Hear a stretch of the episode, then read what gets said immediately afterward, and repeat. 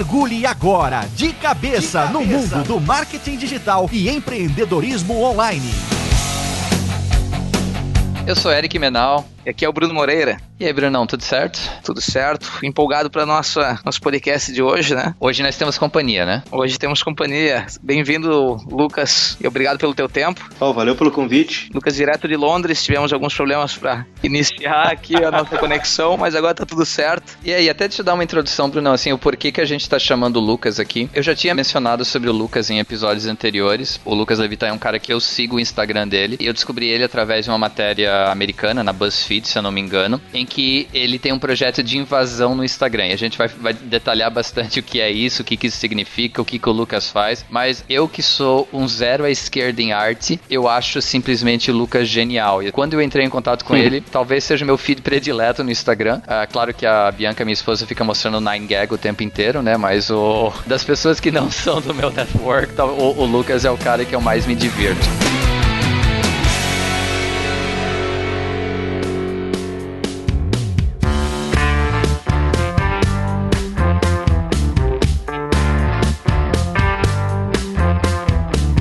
Lucas, queres falar um pouquinho de ti? É, como é que você foi parar em Londres e como é que começou esse projeto da invasão no Instagram? Oh, valeu pelo convite. Eu acho que, bom, obrigado pelo genial que tu falou, fiquei até lisonjeado. o que aconteceu com onde tu encontrou, na verdade, o BuzzFeed foi uma certa surpresa para mim também, porque o BuzzFeed é esse site que, uma vez lá dentro, se espalha por muitos lugares, não? E legal que eu acabei voltando com o meu trabalho, acabou voltando pro Brasil, já que eu comecei ele aqui na Inglaterra. E eu comecei a criar esse projeto sem pretensão nenhuma. Eu sou ilustrador também, trabalhei em publicidade por muito tempo e comecei a fazer esse trabalho como uma forma de uma, uma brincadeira com a fotografia e a ilustração, com duas coisas que eu gosto de fazer. E decidi que invadir ou roubar a imagem de outras pessoas era muito mais divertido do que simplesmente tirar a tua própria fotografia e fazer a tua própria ilustração sobre ela. E eu achei que era uma maneira legal de conversar com o público, de, de uma maneira inesperada criar uma história que os outros não viam dentro da sua fotografia. E aí surgiu o Foto Invejo. O Foto Invejo virou uma história entre amigos e, e família, entre meu network, que era bem pequeno. E quando eu comecei a tomar uns passos a mais, decidi um pouco mais de coragem em invadir fotografias de desconhecidos, o negócio começou a se espalhar de uma maneira muito mais rápida e muito e bem inesperada também. Quando tu escolhe alguém, essa caça que tu faz ali e pega fotos de outras pessoas, o retorno deles, quando tu marca eles, tu disse que tu fez, assim, tipo, o, o que, que tu costuma receber, tá, de retorno disso? Eu tinha medo de roubar e que o Instagram fechasse minha conta.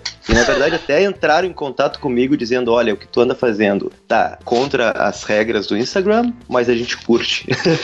eu achei que assim, tipo, não, eu não vou me meter no que tu tá fazendo, mas de alguma maneira dá aquele receio, porque no, de alguma maneira tu tá invadindo a privacidade de outra pessoa, o trabalho, a arte de uma outra pessoa. Muitas vezes eram fotógrafos bem reconhecidos no meio, né? Então, eu acho que o fato de reconhecer o talento de outra pessoa, que é o fotógrafo que eu roubo a, a imagem, o fato de eu mencionar e, e, o meu roubo é uma maneira de se expressar, mas na verdade eu crio uma colaboração inesperada. Ah. Então, eu uso a imagem de uma outra pessoa, crio uma história com a minha ilustração, tornando essas duas coisas, independentemente, quando, quando elas se juntam, algo independente, uma terceira história. E eu acho que valorizando o trabalho original e acrescentando a minha interpretação de uma maneira educada, digamos, eu peço licença no momento que eu te roubo, sabe? uh, eu acho que dessa maneira cria uma certa uh, amizade. Eu fiz muitos amigos, na verdade.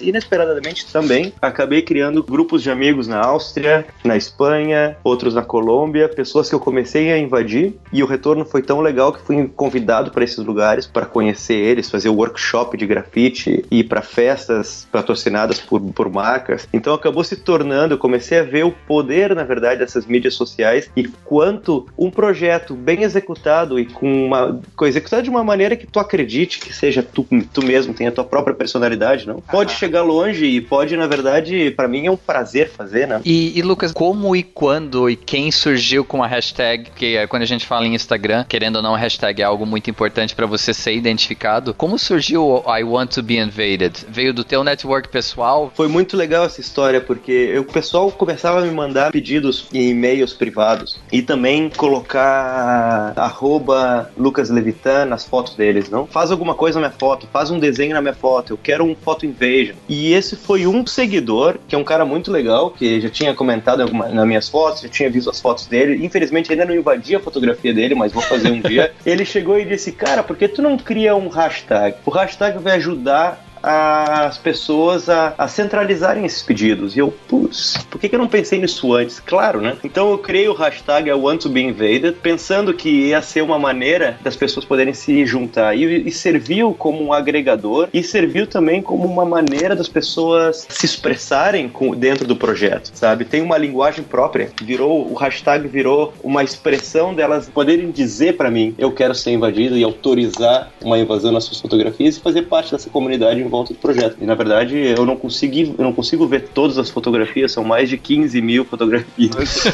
A gente gostou muito daquela ideia de quando tu zoou, né? Contra o caso lá do Richard Prince. Richard Prince. Uh, é, muito legal aquilo lá também. É super contraditório o trabalho dele. É, ele, na verdade, ele roubou fotografias de Instagrammers e começou a vender, não? Uh, em galerias nos Estados Unidos. Muito engraçado quando tu cria essa comunidade de pessoas legais em volta do teu trabalho. E eu tenho essa, eu tento manter essa comunicação com elas, não. Eu tento sempre responder e eu reconheço algumas delas que voltam e, e comentam. Gostaria de invadir todas elas se eu tivesse tempo suficiente, eu estaria invadindo todo o Instagram.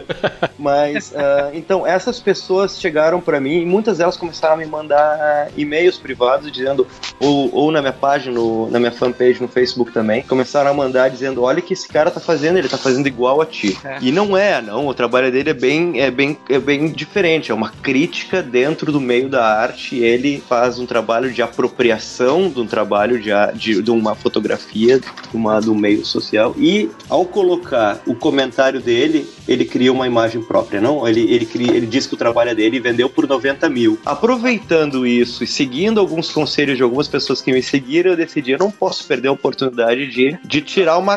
não, de conversar com ele também, não? Eu vou invadir o Richard Prince. E invadi, botei a minha ilustração e acrescentei um comentário embaixo da fotografia que eu invadi, para não desvalorizar o trabalho dele, que valia já 90 mil, eu decidi vender o meu também, e estou vendendo por 90 mil 537 dólares. Que é 537 dólares é o meu valor, e o dele é 90 mil. Ele retornou alguma coisa para ti, Lucas? Ele não, na verdade, o cara que ele roubou e que depois eu roubei dele, que virou uma grande orgia artística, esse cara entrou em contato e disse que curtiu e que gostou ele aprovou. Teu, muito mais do teu do que do Richard, né? Não, ele gostou mais do meu porque eu sou pobre como ele, talvez. o Richard ganhou 90 mil em cima da imagem. Algum dia algum economista vai fazer um trabalho de PhD numa teoria de Robin Hood da economia baseada nisso, cara. Vocês podem ter certeza. o roubo do roubo. O roubo do roubo. A história da fotografia se divide basicamente entre antes e depois do Instagram. Lucas, hoje o, o teu dia a dia, tipo, tu trabalha ainda com publicidade também, ilustração, né? No, no, o dia a dia. Não, não. Eu saí da publicidade. Ah. Agora eu sou freelancer como ilustrador. E eu até gostaria, se você puder, Lucas, para quem não te conhece, contar a história do tijolo, que é uma história que é bem marcante. e principalmente porque muito do nosso público é um público empreendedor e muita gente que tá querendo empreender, muitas vezes busca um sinal. Podia contar a historinha do teu sinal? Eu trabalhei muito tempo com publicidade, eu gostava do que eu fazia, mas tinha alguma coisa que faltava e talvez fosse algo que me levasse a fazer um trabalho pessoal. Tinha muitos projetos e gavetas e gavetas de ideias, tudo guardado esperando o dia que eu pudesse colocar isso para fora. E nunca acontece, não? A gente acha que a gente vive num, num mundo de meio robotizado. Então era tudo mais ou menos igual. E esse dia era mais ou menos um como qualquer outro dia, saindo pro trabalho para comer um sanduíche. Aqui em Londres o almoço é um sanduíche. Então era um sanduíche que eu ia comer e caminhando na rua numa velocidade normal cai um tijolo do quarto andar a 30 centímetros da minha cabeça e me fez mudar de caminho. Simplesmente aquilo lá foi o sinal de que eu tinha muito mais coisa para fazer, ou ideias de coisas para fazer, muitos projetos para fazer, antes que um próximo tijolo realmente acertasse a minha cabeça. Voltei pro meu trabalho, voltei para meu, minha agência, disse que, que era o último mês que eu trabalhava lá e que eu ia investir mais tempo fazendo essas ideias que eu tinha guardadas, estava no fundo de uma gaveta, e que na próxima semana poderia realmente cair o tijolo e acertar. Então o tijolo virou esse sinal que eu, que eu comento e eu acho que todo mundo tem o seu. O meu caso foi o tijolo, muito visual e muito claro, mas tem gente que tem outros tipos de sinais. Tem gente ainda mais que, que não precisa de um sinal, que simplesmente analisando a sua própria vida, pensando, repensando, se dá conta que devem fazer que não é exatamente o que faziam antes. E é isso. Então, nesse momento, eu decidi que eu ia começar a botar para fora alguns projetos e um deles era o Foto Invejo, que era brincar com, a, com invadir fotografias de outras pessoas, desenhar mais. E eu comecei a desenhar sem parar. Tô desenhando sem parar faz um ano e meio. E hoje, hoje tu pode dizer, Lucas, que assim, para quem quer te contratar como freelancer, até por ilustração, é. coisa assim, esse trabalho que tu tem feito com Foto Invasion é suficiente para te divulgar, né? Para que tu para que conheça o teu trabalho, ou tu tem que fazer mais alguma coisa, Não. ou tu tem a tua rede de negócio já que tu já tem os teus trabalhos que tu faz mensalmente, ou isso aqui te ajudou muito a que hoje tu faça trabalho pro mundo todo aí de ilustração. E... Foto Invasion me impulsionou uh, e tem muitos contatos, tem muito orçamento na rua baseado no, no reconhecimento que teve o Foto Invasion. Então muita gente vem pedindo, eu quero um Foto Invasion. Mas o que eu tô tentando mudar agora, e isso está acontecendo com alguns tipos de trabalho, é um trabalho de criação, de parte mais criativa, que pode ser ligada a campanhas, a publicidade, mas eu não quero perder o fato de eu desenhar. Eu quero que esteja ligado com ilustração. Então o Foto Invasion me colocou de volta onde eu deveria estar desde o princípio, que é viver de ilustração, desenhar. Eu gosto do fato de estar na frente do, da minha mesa com minha caneta e ficar desenhando. Então o tijolo me colocou nessa área. É uma área que é, o Foto Invasion me despertou nas pessoas, fizeram com que ela olhasse esse projeto e me vissem como ilustrador e artista. Então é assim que eu estou vivendo no momento. Não, não vivendo como se viveria trabalhando em publicidade, porque é, o mercado é mais é, generoso nesse sentido. Por outro lado, te tira outras coisas. Não tirava o meu tempo de criação em algo pessoal, tirava a minha liberdade de fazer algo errado muitas vezes, mas que o erro ensinava. Então eu, faz, eu achava que no final do, dessa equação toda eu saí ganhando. Uhum. Não mais dinheiro, mas mais experiência. E eu acho que no futuro eu vou começar a aprender um pouco mais a como lidar com essa, esse novo empreendimento que eu tive. Agora, agora sou minha própria empresa e eu sou o meu próprio. Eu criei algo que se chama The Factory, não a, a fábrica. Se tu quer um, um Photo Invasion e quer furar a fila, tu entra no www.lucaslevitan.com/barra factory e ali é uma fábrica de um homem só. Eu sou o setor financeiro, eu sou a mão de obra, eu sou o homem do cafezinho. e tudo isso, tu pede o, o, a ilustração, tu paga por PayPal e eu faço negociação específica para ti, não? Especialmente. É uma maneira, uma, uma maneira de manter o que eu gosto de fazer e ganhar um pouco de, de poder não, pagar minha cerveja. Importante. e, e, deixa eu entrar num métier que não é meu, então. Uhum. Mas é uma coisa que me chama a atenção, Lucas, que é a questão da arte. De novo, para mim a arte é algo que eu realmente eu não tenho o conhecimento, mas é algo que é muito emocional. Então quando eu vejo as tuas animações, eu vou chamar de caricatura e se tiver um outro nome melhor, por favor, me corrija, mas a feição das caricaturas, o, o corpo deles, tipo, o mais mais. Ele traz uma questão de empatia tão grande. É, a, a, cor dele meio azulada, que eu, eu, não sei de onde que também veio essa inspiração. Esse é teu estilo? Esse sempre foi teu estilo? É alguma inspiração nova? Uma inspiração que veio mudando para Londres? Como que você chegou nesse modelo que faz tanto sucesso hoje? Eu acho que tu, primeiro tu não precisa pedir desculpa por, pela tua pergunta, porque ela é, eu acho que é bem pertinente. E eu acho que e eu, eu acho legal que tu tá dizendo que te inspira de alguma maneira. E a minha inspiração, a minha intenção é não falar com artistas, não, mas falar com o público em geral. E se tu se sentiu de alguma maneira inspirado ou se tu gosta do trabalho, é para ti o trabalho, não é para simplesmente estar numa galeria e ser visto por 50 pessoas entendidas que vão começar a teorizar sobre o trabalho. Eu acho que ele tem a sua função de ser pop. Eu gosto de desenhar dessa maneira meio fluida, sabe? Eu acho que é, é legal uma barriga, é legal um cara gordinho, uma mulher gordinha, sabe? Eu acho que a gente vive num mundo tão quadrado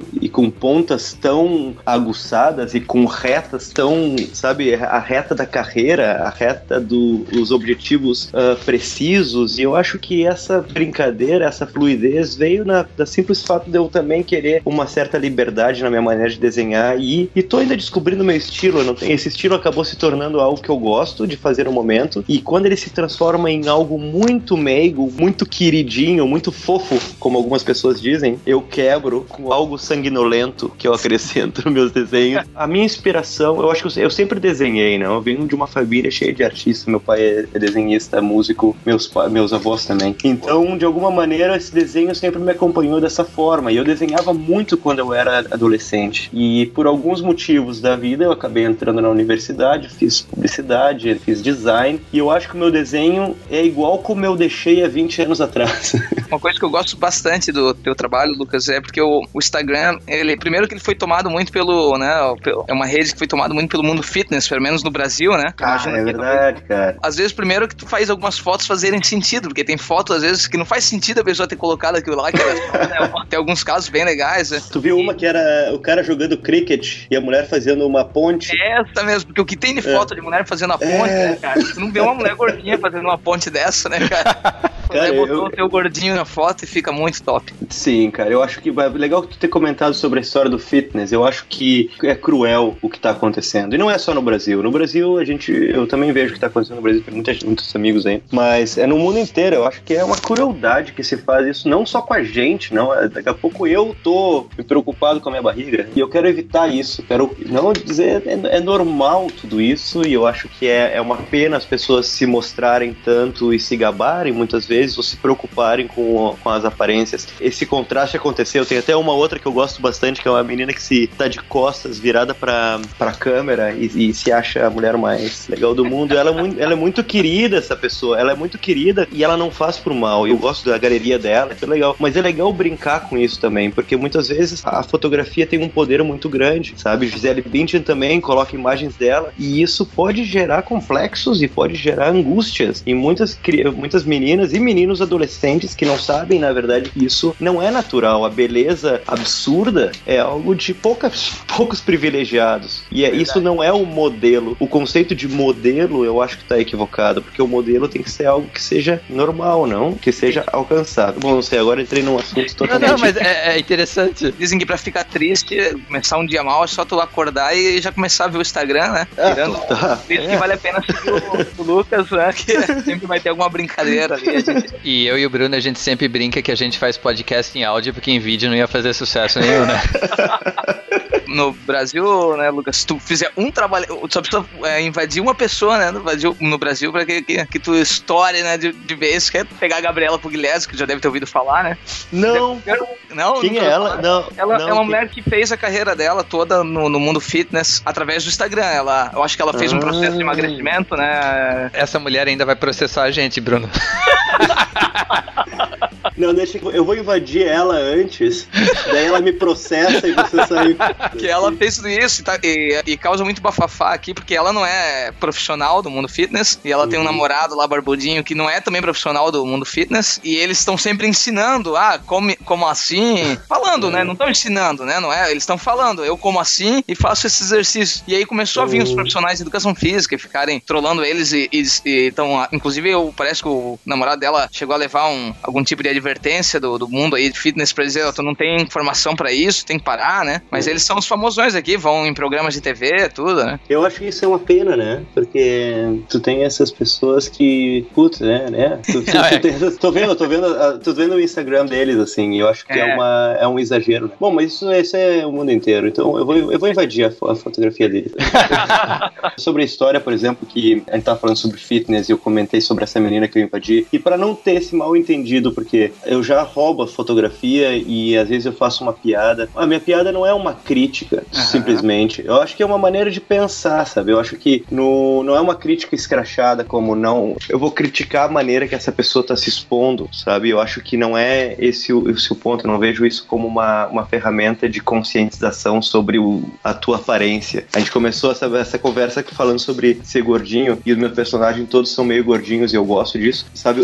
Quando eu escolho uma imagem, no caso dessas pessoas que eu escolhi, até a Gisele Bündchen ou as outras duas meninas, é uma maneira de também pensar que, que, que se pode criar uma história a mais, sabe? Se pode usar Instagram de uma maneira diferente que não só se mostrar. Então eu acho que a brincadeira do que eu ando fazendo é, é juntar todas essas pessoas e de repente um dia a gente começa, não sei, a fazer arte no Instagram mais, em vez de só mostrar a sua vida, não? Não, perfeito, perfeito. A história da fotografia se divide basicamente entre antes e depois do Instagram. Ô Lucas, deixa eu pegar um, ponto que eu acho que é bem interessante que você faz, que é a questão, usar o termo timing, mas é a questão de que você aproveita temas do momento para poder fazer ilustrações, fa- fazer tuas artes pro projeto. Então, por exemplo, a foto que eu curti demais foi do Djokovic. Eu também curti a questão do, do personagem Osmar pro Oscar. Como que você fica ligado no mundo? Você busca realmente essas coisas do timing, coisa que tá acontecendo agora para aproveitar, até para trazer gente para te conhecer que não conheceria se fosse simplesmente dentro do projeto, aproveitar o momento, aproveitar o evento. Isso funciona muito bem para campanha de publicidade, não? Talvez seja isso. Tem muitos comentadores do dia a dia que são cartunistas que comentam sobre eventos do momento, né? Eu não tento fazer isso sempre, só quando surge e quando eu penso que alguma coisa pode gerar uma bela história interessante. Algum evento pode gerar uma história interessante. Por exemplo, o Djokovic foi ao, ao acaso, queria, eu tava esperando esse, essa partida e eu, eu disse, ah, enquanto eu tava assistindo a outra partida de tênis, busquei uma imagem que pudesse ter uma, um reflexo do que eu tava fazendo no momento. Eu sabia que ia ser um sucesso porque um momento todo mundo tava respirando tênis, não? E queria alguma coisa relacionada com o Djokovic. O, o Osmar foi, eu me dei conta que tava chegando o final do ano e ia completar um ano de Photo Invasion. E eu queria de alguma maneira pensei, como que eu vou comemorar esse ano? Eu pensei, tava chegando perto do Oscar. Eu disse o Oscar. O Oscar, o Oscar é o é o a comemoração maior do cinema. Vamos fazer, vamos fazer o mesmo na mesma data, o Osmar, não, que é a versão brasileira do Oscar. E claro, gera uma certa um pouco mais de aten- um pouco mais de, de atenção na minha página, porque as pessoas estão querendo alguma de alguma maneira estão sintonizadas no mesma frequência. E também ah, alguma, alguns jornais, revistas que gostam de desenvolver alguma coisa relacionada ao tema do momento, que no caso era, era o Oscar, também botaram, fizeram matéria sobre o Osmar. Então é interessante isso como ferramenta de divulgação e de e falar com mais pessoas e para divulgar mais o trabalho funciona. O problema é quando isso compromete a qualidade. Muitas vezes a gente cria essas, esses calendários. Eu comecei a criar um certo calendário de eventos, também pensando que isso poderia funcionar e já fiz isso para clientes também. O problema é quando o calendário se impõe sobre a ideia. E isso que eu tento evitar que não aconteça, sabe? Quando a ideia é Dia das Mães, eu não tive nenhuma ideia para Dia das Mães. Peço desculpa para minha mãe e para todas as mães. Era um momento, era um momento ideal, as pessoas iam compartilhar. Não consegui pensar em nenhuma ideia que eu tivesse realmente que eu realmente gostasse. É uma maneira de divertir também as pessoas, todo mundo sintonizado na mesma ideia, então ajuda, né? É, até eu acho legal, Lucas, olhando pra quem ouve a gente, pra quem tem o seu blog, pra quem tem a su- o seu negócio próprio, muitas vezes não deixe o momento ficar à frente daqui do, do teu processo criativo, né? Ah, até, pra, por exemplo, eu- tanto eu quanto o Bruno, a gente escreve muito texto, é, muitas vezes você acaba querendo forçar algo pra alcançar um deadline. Se você não tem essa pressão por ter um negócio próprio, claro, dentro de uma empresa você não tem como fugir, você vai ter que entregar e pronto, né? Mas se não for algo pra um cliente, se for algo pra tua divulgação, é, tentar achar esse equilíbrio, né? Porque realmente é complicado você denegrir a qualidade do teu trabalho simplesmente pra aproveitar o momento, né? Hoje, por exemplo, se tu é uma, uma, uma agente de publicidade, como eu trabalhava, também tentava ter uma relação boa com o meu cliente, de, ter- de dizer, olha, esse deadline é verdadeiro, mas a qualidade do produto não tá de acordo. Então, no meu caso, eu tava dizendo pra mim mesmo, Lucas, tu não pode colocar essa ideia sobre o Dia das Mães só porque é Dia das Mães, entendeu? E eu acho que também essa relação com o cliente é importante, não? Porque se tu tem um blog ou se tu tá com a intenção de criar campanhas para dentro de uma, de uma data, só que tu sabe que simplesmente tu vai estar fazendo o que se chama, não que seria tick the box, fazendo o necessário para acontecer, mas sem paixão, tu sabe que no fundo tu vai deixar a desejar. Então é melhor esquecer, sabe? Então assim, finge que passou, finge que tu não sabia do Dia das Mães ou qualquer outra data que tu não tenha tido uma ideia melhor. Falando em, em aproveitar momentos, esse tipo de coisa, não sei se Eric aí, eu não sei se tu chegou a ver, né, Eric? O Google Trends, que a gente costuma usar bastante, não sei se tu conhece. Uso. Foi, não sei se foi essa semana que iniciou, né? A gente co- conseguiu ver as tendências em tempo real, né? Que a Uhum. princípio ele pegava né, uma busca, eu acho Sete que de dias, não? Sete dias pra trás, né? Ah, É. E agora ele começou, eu vi, eu acho que eu vi ontem no Twitter, vi uma matéria ontem, de, não lembro de que revista que foi, que agora dá pra ver em tempo real, então é bem legal tu ver assim a participação de outras mídias nisso, e, e tu vê que quando tem alguma coisa passando na TV, é, como muda o- as tendências de busca, né? Como uma coisa tá ligada à outra, e aí É legal que pra...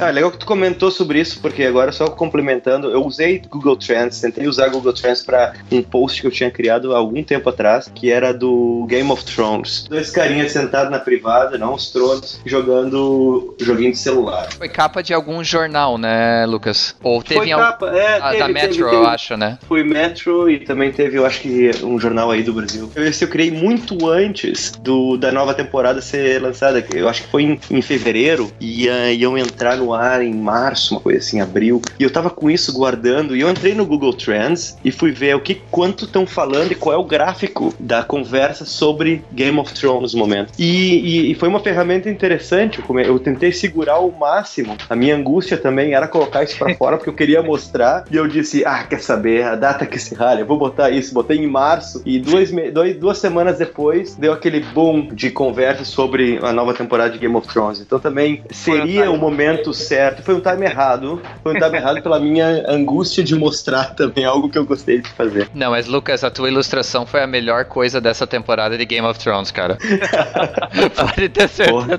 Essa temporada foi muito ruim. Cara, não foi, cara, não foi ruim, foi dramática. Mais uma, eu, eu não. Bom, tudo bem. A gente, a gente deixa pra conversa de bar. É assim, essa a gente deixa pra conversa de bar. A história da fotografia se divide basicamente entre antes e depois do Instagram. Cara, a gente já estourou teu tempo que a gente tinha pedido de ti, então assim, eu não quero te deixar mais. Ainda mais tu tá, por causa dos nossos problemas técnicos, tu tá com o celular na mão aí durante 40 minutos. Eu tô fazendo fitness.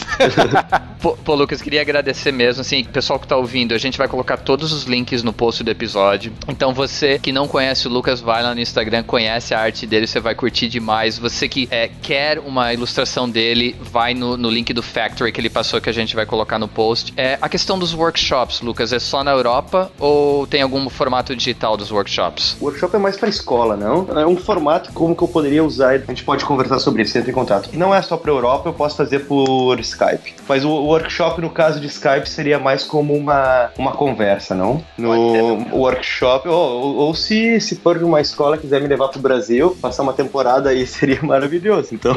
Show de bola. E cara, assim, parabéns pelo teu trabalho. Obrigado. Eu queria mesmo esse bate-papo é, legal. Você, na verdade, é um experimento nosso, que é a primeira entrevista que a gente faz, eu e o Bruno juntos, que a gente nunca fez essa, essa conexão a três e deu seus probleminhas, mas acho que ficou legal porque o Bruno traz a bagagem de publicidade dele. Eu acho que acabou sendo um bate-papo legal. Espero que você tenha curtido também. O homenagem a Trois foi incrível. Homenagem a Trois foi. funcionou, pelo menos funcionou, é. Funcionou. funcionou. Beleza. Então tá não, beleza. Não, valeu, cara. Vocês são muito bacanas e sucesso aí também. Se qualquer coisa, entre em contato e a gente se mantém em contato por Instagram, não? Fechado. Lucas, grande abraço, cara. Brunão, grande abraço. Pessoal, até a próxima. Até mais, até a próxima. Este podcast foi editado por Radiofobia, podcast e multimídia.